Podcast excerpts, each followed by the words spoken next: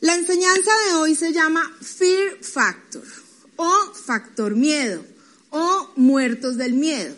¿Qué es Fear Factor? Fear, Fear Factor es un programa de televisión o un reality en el cual a estos personajes o a quienes estaban ahí los exponían a miedos profundos, los, los llevaban a niveles de presión eh, inimaginables, cosas como, no sé, meter las manos en, en una caneca llena de alacranes, envolverse con serpientes, entrar a una habitación oscura llena de ratones, mm, una cantidad de situaciones de pronto con alturas, con fuego, cosas que los sacaban de su zona de confort y a lo que, y a lo que ellos tenían como que sacar lo mejor de ellos para poder avanzar en ese, en ese capítulo o en ese momento.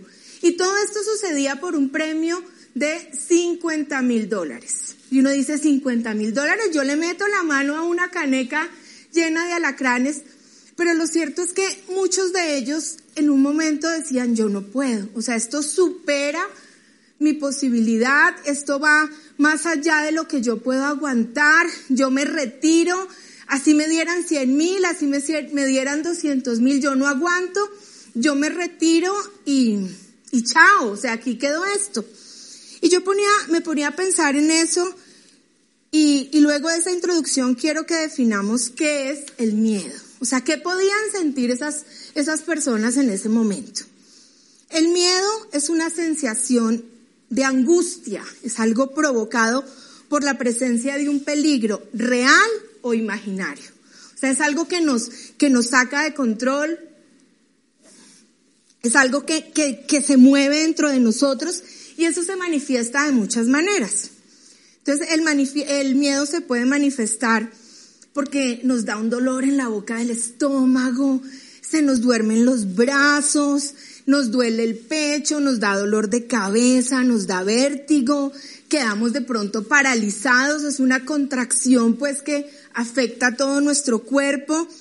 En, en, otras palabras, podemos sentir que nos vamos a morir, o sea, es una, es una es una sensación y es un momento tan duro que, que eso nos afecta y muchos de nosotros, como le pasaba a estos, a estos muchachos, hemos experimentado ese tipo de síntomas. Y muchas veces, como le pasaba a los del, a los del reality, hay situaciones de nuestra vida que decimos, no, yo no puedo, esto es demasiado fuerte para mí, esto me supera, esto va más allá de lo que yo puedo soportar y quedamos así, paralizados.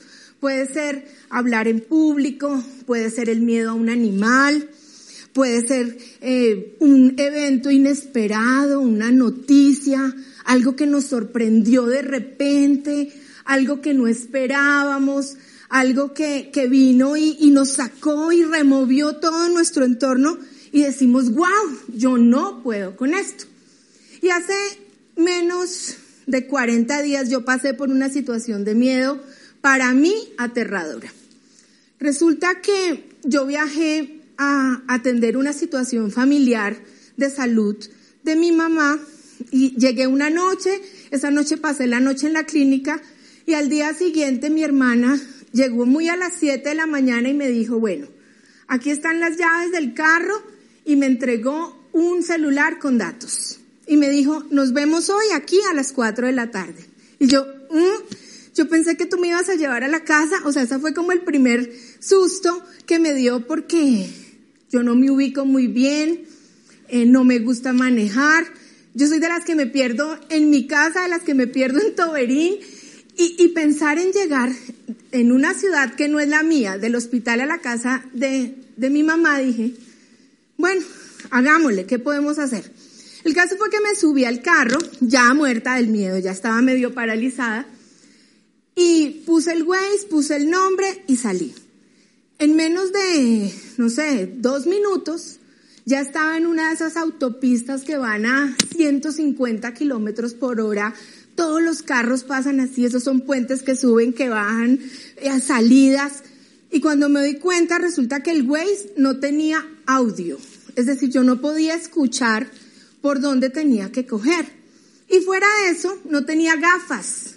Las gafas estaban en la parte de atrás, o sea, no había forma de que yo me pudiera voltear a sacarlas. En ese momento, cuando yo iba en esa autopista, en el carro de mi hermana, y carros hacía mil por todos lados, y yo eso que tú empiezas como del miedo, ves todo como borroso, como dónde estoy, me entró una angustia horrible. Eso se me durmieron los brazos. Yo decía, ¿qué voy a hacer? Y empecé a bajar la velocidad. Y resulta que si tú bajas la velocidad en esas autopistas puedes causar un accidente terrible. Entonces todos los carros me pitaban, yo sentía que me decían cosas viejas, no sé qué, qué le pasa, por qué frena. Y yo iba completamente aterrada. El caso fue que yo subía, bajaba, volvía a ver el hospital, me metía por una autopista, por la otra y todos los carros a mil. Y yo dije, me voy a perder, me voy a estrellar. Cuando menos me den cuenta, resultó en Orlando, ¿qué va a pasar? Eh, va a venir la policía. O sea, miles de cosas vinieron en ese momento a mi mente y me llené de miedo y de terror. Y en ese momento entonces eh, me puse a orar y le dije, Señor, yo necesito que tú me ubiques. Y les habla, o sea, puede que para ustedes esto no sea tan terrible, pero les cuenta una persona que se pierde en Toberín. O sea, yo en Bogotá me pierdo. Y, y yo decía, Señor, ayúdame, ayúdame, muéstrame por dónde es. Trae paz y tranquilidad a mi corazón porque a mí me va a dar algo aquí en este carro, con todos estos carros y necesito llegar. El caso fue que en algún momento definitivamente vino esa paz a mi corazón, tomé la salida correcta y llegué a la casa. Les cuento esto porque yo experimenté seguramente lo mismo que experimentó un, concursante de estos cuando tuvo que meterse en una situación de esas tan extrema. Y todos nosotros nos hemos tenido que ver envueltos en eso. Y quiero contarles la historia de María. Voy a hablar del nacimiento de Jesús, en el que sé que, que una mujer que, que es de otro tiempo, que también experimentó ese tipo de miedo. Y vamos a leer de la escritura Lucas 1, 26 al 38. Y dice el pasaje, anuncio del nacimiento de Jesús. A los seis meses, Dios envió al ángel Gabriel a Nazaret, pueblo de Galilea, a visitar a una joven virgen comprometida para casarse con un hombre que se llamaba José, descendiente de David. La virgen se llamaba María. El ángel se acercó a ella y le dijo, Te saludo, tú que has recibido el favor de Dios, el Señor está contigo. Ante esas palabras María se perturbó, se asustó. Ante esas palabras María seguramente eh, la boca del estómago empezó a, a funcionar, seguramente se secó, seguramente se asustó y se preguntaba, ¿qué podría significar este saludo? No tengas miedo, María. Dios te ha concedido su favor, le dijo el ángel. Quedarás encinta y darás a luz un hijo le pondrás por nombre Jesús. Él será un gran hombre y lo llamarán Hijo del Altísimo. Dios el Señor le dará el trono de su padre David y reinará sobre el pueblo de Jacob para siempre. Su reinado no tendrá fin. ¿Cómo podrá suceder esto? le preguntó María puesto que soy virgen. El Espíritu Santo vendrá sobre ti y el poder del Altísimo te cubrirá con su sombra. Así que el santo niño que va a nacer lo llamarán Hijo de Dios. También tu parienta Elizabeth va a tener un hijo en su vejez. De hecho, la que decían que era estéril ya está en el sexto mes de embarazo, porque para Dios no hay nada imposible. Aquí tienes a la sierva del Señor contestó María, que él haga conmigo como has dicho. Con esto el ángel la dejó. Y yo decía o pensaba, y es algo que podemos preguntarnos en este momento, cuando dice el último, la última frase de ese verso, con esto el ángel la dejó. Y yo dije, la dejó muerta del susto, la dejó aterrorizada, la dejó paralizada, Pensemos por un momento qué pudo sentir María en ese momento. Seguramente desconfianza. Lo primero que nos puede suceder cuando nosotros vemos un ángel es asustarnos. Nos imaginamos los ángeles como, como esos bebés gorditos con, con alas, pero resulta que estos son seres imponentes, grandes, temibles, poderosos, y tú ves un ángel y seguramente te asustas, con duda, con asombro, con incertidumbre. María se sorprendió con esas palabras y se preguntaba, pero ¿qué me está diciendo este ángel? ¿Qué está pasando? Y el, y el ángel le dice, no tengas miedo. Y yo, y, podemos preguntarnos por qué el ángel le dice no tengas miedo. Y yo creo que es porque le vio la cara de miedo. Y seguramente dijo, no tengas miedo, pues tú gozas del favor de Dios. Debió sentir un, momento de angustia impresionante porque como ella dice, pero ¿cómo voy a tener un hijo si soy virgen?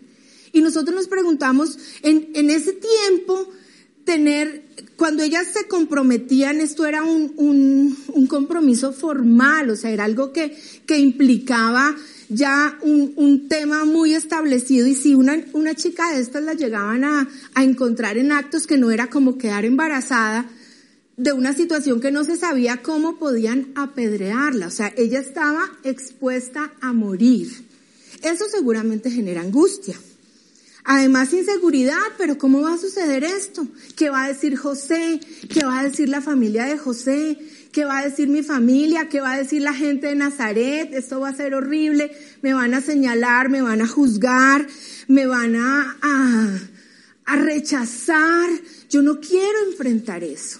Eso pudo, ser un momento para María impresionante. Nosotros lo leemos corto y decimos, bueno, el ángel le dice, no tengas miedo.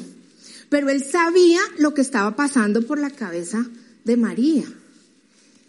Y si agrupamos todas estas emociones, podemos decir que María estaba a punto de necesitar una clínica de reposo. O sea, ella diría, auxilio, ¿qué hago aquí? Sáquenme de aquí, ¿cómo enfrento esto? ¿Qué va a ser de mí? Y todos estos sentimientos como asombro, confusión, angustia, preocupación, son sentimientos que acompañan el miedo. Y hay algo que quiero que, que, tengamos presente durante todo este tiempo que compartamos, y es que el ángel le dijo, no tengas miedo, no tengas miedo. A veces tenemos tanto miedo que no tomamos decisiones. El miedo nos paraliza, nos consume. Dejamos muchas veces que el miedo sea el que decida en nuestra vida. Y, es importante que, entendiendo esto podamos preguntarnos cuál es mi mayor miedo, cuál es tu mayor miedo, qué es eso que te atemoriza, qué es eso que me impide alcanzar esos sueños y esos planes que Dios ha puesto en mi corazón. Muchas veces no enfrentamos nuestros miedos por pereza, porque decimos, no, yo mejor me quedo así, aquí estoy bien. Yo hubiera podido decirle a mi hermana eh, ese día, no, yo en Uber, aquí no me, no me ponga a manejar. Pero lo cierto es que después de ese día tuve que ir 40 veces nuevamente a ese hospital y venir y meterme en esas autopistas, ir por el carril rápido, enfrentarme algo que a mí me, me, me saca de mi zona de confort, algo que me incomoda y si nosotros ponemos el contexto de esta situación de María, yo creo que eso sacó a María completamente de su zona de confort. Era algo que, que mm, sobrepasaba cualquier situación que ella pudiera pensar y experimentar. Y María era una mujer que conocía la palabra y seguramente cuando el ángel le habló, ella recordó la escritura y lo que habían hablado del Mesías y sabía qué iba a pasar. Pero aún así, ella avanzó. Nuestro sueño o nuestra meta sería hacernos inmunes al miedo y que nunca lo sintiéramos y que me tengo que enfrentar a lo que sea, vamos y no importa, pero eso es imposible. Es imposible hacernos inmunes al miedo. Cada día nos desafía a enfrentarnos a nuevos miedos cada nueva experiencia, cada nuevo reto, cada nuevo plan, cada nuevo propósito es un nuevo reto, es un nuevo desafío. No podemos pretender que el miedo no va a estar presente. Ahí va a estar siempre. Probablemente cuando le damos tanto espacio a ese sentimiento, nos perdemos de cosas maravillosas como la alegría, como la ilusión, como la esperanza, como la confianza. No dejamos que esa fe sea la que se aviva porque estamos arrinconados en ese miedo, estamos arrinconados en ese temor. Y probablemente al igual que sucedió con María en una situación tan extrema y tan compleja, tememos sentir dolor, porque es que nos, nos da es algo a lo que nos resistimos, no queremos sentir dolor, no queremos pasar por el peligro, no queremos pasar vergüenza, qué oso, qué oso si yo hago eso, qué pasará si yo hablo de eso, le tememos al rechazo, le tememos a la soledad, le tememos a no tener control en nuestra vida, a no tener todas las circunstancias como cuadraditas y que nada nos, nos desestabilice. La pregunta ante esto es, ¿Quiénes somos ante el miedo? ¿Cómo vamos a responder? ¿Quiénes somos ante el miedo? Y quiero que veamos la respuesta de María. María dijo, aquí tienes a la sierva del Señor. Y cuando ella dijo eso, en su cabeza estaba todo lo que se podía enfrentar. Ella no dijo, aquí tienes a la sierva del Señor porque tengo todo resuelto, porque tú ya te encargaste de José, porque tú ya te encargaste de esto. No, Seguramente ella tenía miedo y tenía angustia. Pero María dijo, aquí tienes a la sierva del Señor. Que Él haga conmigo como me has dicho. Hay una confianza que sí tenía María. Y es que Dios tenía algo con ella. Y había un Dios grande, poderoso, fuerte, omnipotente, que era el que estaba con ella. Y sí, se iba a enfrentar a una ciudad, seguramente Nazaret iba a hablar de ella, seguramente iban a pasar mil cosas, pero ella estaba segura y por eso dijo que él haga conmigo como me has dicho. Con esto el ángel la dejó. Y hay una, hay una afirmación que quiero que, que hoy tomemos y dejemos en lo profundo y es, valiente es el que tiene muchos miedos y se atreve a superarlos. Valiente no es el que nada le da miedo. Valiente es al que todo le da miedo, pero a pesar de eso avanza y aquí en, la diapositiva vemos que dice que valiente es el que tiene muchos miedos, miedos, miedos, miedos, miedos, miedos, miedos. Hay muchos. Son muchos a los que nos enfrentamos. Pero la idea es que nos atrevamos a superarlos.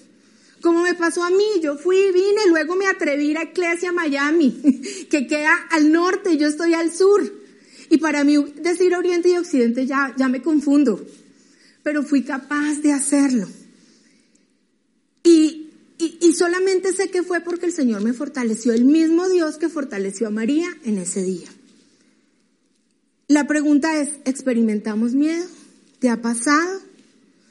Tú y yo, al igual que María, hay situaciones que nos, que nos dan miedo y a las que les decimos, no, a mí déjenme aquí tranquilito, yo mejor no me meto en eso. Muchas veces avanzar hacia el plan que Dios tiene para nuestra vida nos atemoriza. Muchas veces decimos, no, yo me quedo quieto, comenzar un nuevo negocio, hablar de tu fe con otros. A veces nos da miedo hasta con nuestros propios hijos, con nuestros padres, con nuestros amigos, con esa amiga del colegio de hace mil años que va a decir, si, si sabe que yo asisto a una iglesia cristiana.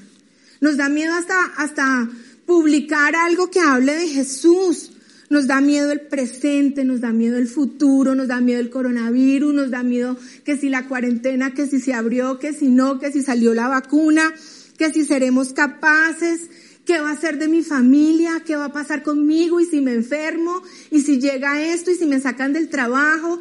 Y nuestra mente muchas veces está llena de esos miedos.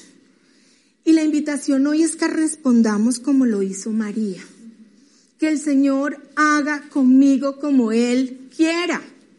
Y María tuvo dos opciones, porque María oyó la, la voz del ángel que le dijo, no tengas miedo. Pero también oyó la voz del miedo.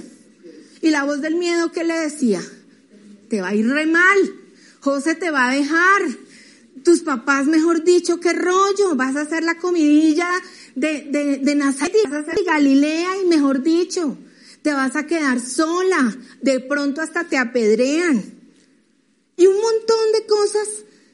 Y, y la pregunta es, ¿nosotros a quién vamos a escuchar? El ángel le dijo algo muy importante a María. muy importante a María, que no solamente cambió en ese momento su vida, sino que cambió la de nosotros hoy. Y le dijo, llena eres de gracia, María. Llena eres de gracia, María. ¡Wow! Ella ni siquiera seguramente en ese momento pudo entender lo que el ángel le estaba diciendo. Y el ángel le dijo, llena eres de gracia. ¿De cuál gracia? De la gracia que salvaría a la humanidad de la gracia que tú y yo hemos recibido, de la gracia que echa fuera, fuera, todo temor, de la gracia que a la muerte venció, de la gracia que nosotros recibimos gratuitamente. Llena eres de gracia, llenos somos de gracia. Eso es un regalo espectacular. Y quiero que veamos Isaías 41:13. Dice, porque yo soy el Señor tu Dios, que te sostiene con tu mano derecha. Yo soy quien te dice, no temas, yo te ayudaré. Y cuando dice, porque yo soy el Señor, no es cualquier Señor. Es el Señor que hizo los cielos y la tierra, es el que gobierna. Cuando le está diciendo es como, no se te olvide cuál es el Señor que te sostiene. No se te olvide que este que este Señor que te sostiene es, es el que te mantiene, el que te soporta, el que te resiste, el que te defiende. Sostener es como que algo no tambalea. Y esa es la misma palabra que recibió María. Llena eres de gracia. Yo te sostengo. Yo soy tu Dios. Yo te tengo de la mano derecha. No temas. Yo te ayudaré. Y es la misma palabra que el Señor quiere que hoy nos llevemos. No temas. Yo te ayudaré llenos somos de gracia. Él es el que sostiene, el que mantiene, el que soporta, el que no deja que nuestra vida tambalee, el que no permitió que yo me estrellara en esa autopista a 150 kilómetros por hora. El Señor está conmigo, nos dice Salmo 118, 6. El Señor está conmigo y no tengo miedo. ¿Qué me puede hacer un simple mortal? ¿Y qué es un simple mortal? Un simple mortal es una enfermedad, un simple mortal es un problema, un simple, un simple mortal es la falta de trabajo, un simple mortal es la situación de un país, un simple mortal es todo eso que, que a veces creemos que nos desestabiliza, que nos, que nos saca de nuestra zona. Y el Señor dice, el, el, el Señor nos dice, el Señor está contigo, no tengas miedo. En otras palabras, ¿qué te puede hacer un simple mortal si yo estoy contigo? Yo soy el que te sostengo, yo soy el que te llené de gracia, yo soy el que te acompaño. Y cuando nos enfrentamos a cosas así que requieren riesgo, visión, sabemos que toda visión requiere de riesgo y todo riesgo produce miedo. Porque cada vez que nos enfrentamos a algo nuevo y algo que, que, pretende sacar lo mejor de nosotros, eso produce miedo. Y cuando eso pasa es porque hay riesgo. Y aquí, aquí, aquí vemos que, que dice toda visión requiere de riesgo. Y todo riesgo produce miedo. El miedo comienza cuando tú crees que no calificas. María creía que no calificaba. ¿Y qué hizo el ángel tan pronto la vio? El ángel le dijo, muy favorecida, llena eres de gracia, el Señor está contigo. O sea, él la afirmó primero.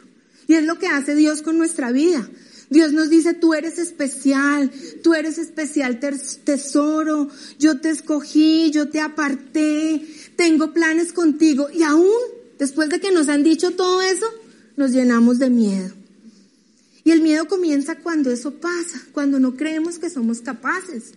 Y seguramente María cuando el ángel le dijo todo eso, ella dijo, ¿qué clase de salud es este? O sea, ¿qué clase de salud es este? Yo no soy esa. Yo soy una simple mortal, una mujer común y corriente de Nazaret. Pero Dios tiene planes y propósitos con gente común y normal, como tú y yo, llenas, llenos y llenos, llenas y llenos de miedos. Y la invitación del Señor hoy es que nos levantemos, que reconectemos nuestras fuerzas y si es necesario lo hagamos con miedo. Y si Él tiene planes para nosotros y hay cosas que nos, que nos aterrorizan, lo hagamos con miedo. Porque lo bueno de Dios toma tiempo. Lo bueno de Dios toma procesos. Lo bueno de Dios eh, requiere de nuestro esfuerzo, requiere que demos ese paso de fe, requiere que caminemos sobre el agua, requiere que digamos así como dijo María, aquí está tu sierva, haz conmigo como Él ha dicho. Y lo más hermoso es que quien nos acompaña es el que nos da la victoria. ¿Quién es el que nos acompaña? Ese Dios poderoso que sostiene, que sustenta, que está por encima de cualquier, de cualquier mortal. Ese que te dice, hoy no temas, lleno eres de gracia. Lleno eres de gracia. Ese que te dice todo lo puedes en Cristo que te fortalece. Ese que te dice somos más que vencedores en Cristo Jesús. Ese es el Dios que nos sostiene y del que hoy recibimos esa gracia y el que nos permite hacerlo así sea con miedo. Y para resumir, quiero que veamos cuatro pasos, cuatro eh, expresiones que quiero que te lleves en lo profundo de tu corazón y las guardes y recuerdes cuando sientas miedo, cuando estés en ese carril rápido que crees que te vas a estrellar, cuando tengas ese ángel y esa palabra de Dios diciéndote, quiero esto contigo, tengo planes con tu vida. Primero, confía. Confiemos como lo hizo María, que a pesar de lo difícil que se vea la, situación, la invitación es que no temas, que Jesús está contigo, que Jesús está conmigo, que Jesús está con tu familia, que Jesús tiene planes contigo, conmigo, con Iglesia, con Bogotá, con tus dones, con tus talentos. Uno, confía. Dos, alabemos. Alabemos con nuestra vida al dador de la vida que es Jesús. Y hagamos como dijo María, que haga conforme Él ha dicho. Aquí tienes a María Alejandra, aquí tienes a Marco, aquí tienes a Willy, aquí tienes a Dani, aquí tienes a David, aquí tienes a Silena. Que Él haga conmigo conforme has dicho. Aquí tienes a Carolina. Tercero, cree. Creamos que somos muy favorecidos. Creamos que eso es realidad, que eso es verdad, que esa palabra que ha sido depositada en nuestro corazón existe, es real, funciona. Tenemos ese Dios poderoso que nos sostiene, que somos llenos de gracia, que Jesús a la muerte venció, que el favor de Dios está con nosotros y que Él está contigo hoy. Y por último, permanece. Cuarto, permanece permanezcamos en el perfecto amor que es Cristo Jesús, nuestro Salvador, el que ha dado a nuestra vida gracia, favor, libertad, restauración. Aquel que como dice primera de Juan 4, 18 dice, en el amor no hay temor, sino que el perfecto amor echa fuera el temor. Y a mí me encanta porque dice, no, o sea, no dice, sino que el perfecto amor aplaca el temor. El perfecto amor evita el temor. El perfecto amor controla el temor. Dice, el perfecto amor echa fuera el temor. Lo expulsa, lo bota lejos, no tiene nada con nosotros. Así que esa es la invitación de hoy. Confía, alaba, cree, permanece. Llenos somos de gracia. Llenos somos de gracia. No hay temor, no hay miedo que nos gobierne, no hay miedo que nos controle, no hay miedo que quite los planes que Dios tiene contigo y conmigo, no hay, no hay miedo que nos aparte de los planes y propósitos perfectos en Cristo Jesús, como lo hizo con María, como lo hizo con, conmigo ese día de la, de la autopista, lo va a hacer contigo y lo va a hacer conmigo y no hay coronavirus, no hay, no hay, no hay nada que nos pueda apartar de ese perfecto amor que es en Cristo Jesús. Jesús es amor. Y esa es la invitación de hoy. Quédate con eso, llévate con eso, no te olvides que llenos somos de gracia. Gracias Padre, Gracias Jesús por este tiempo precioso. Gracias por tu amor. Gracias porque tú nos sostienes. Gracias porque tú nos levantas. Gracias porque a diario, Señor, afirmas nuestro corazón. Porque somos favorecidos. Porque, porque somos escogidos. Porque, porque tu gracia nos alcanzó. Porque tu perfecto amor es todo lo que necesitamos, Padre. Gracias, gracias. Gracias, Señor, porque, porque nada nos puede separar de ti ni angustia, ni, ni miedo, ni nada, Padre, porque tú eres bueno, porque tú nos sostienes, porque nuestra vida en ti no tambalea, Señor.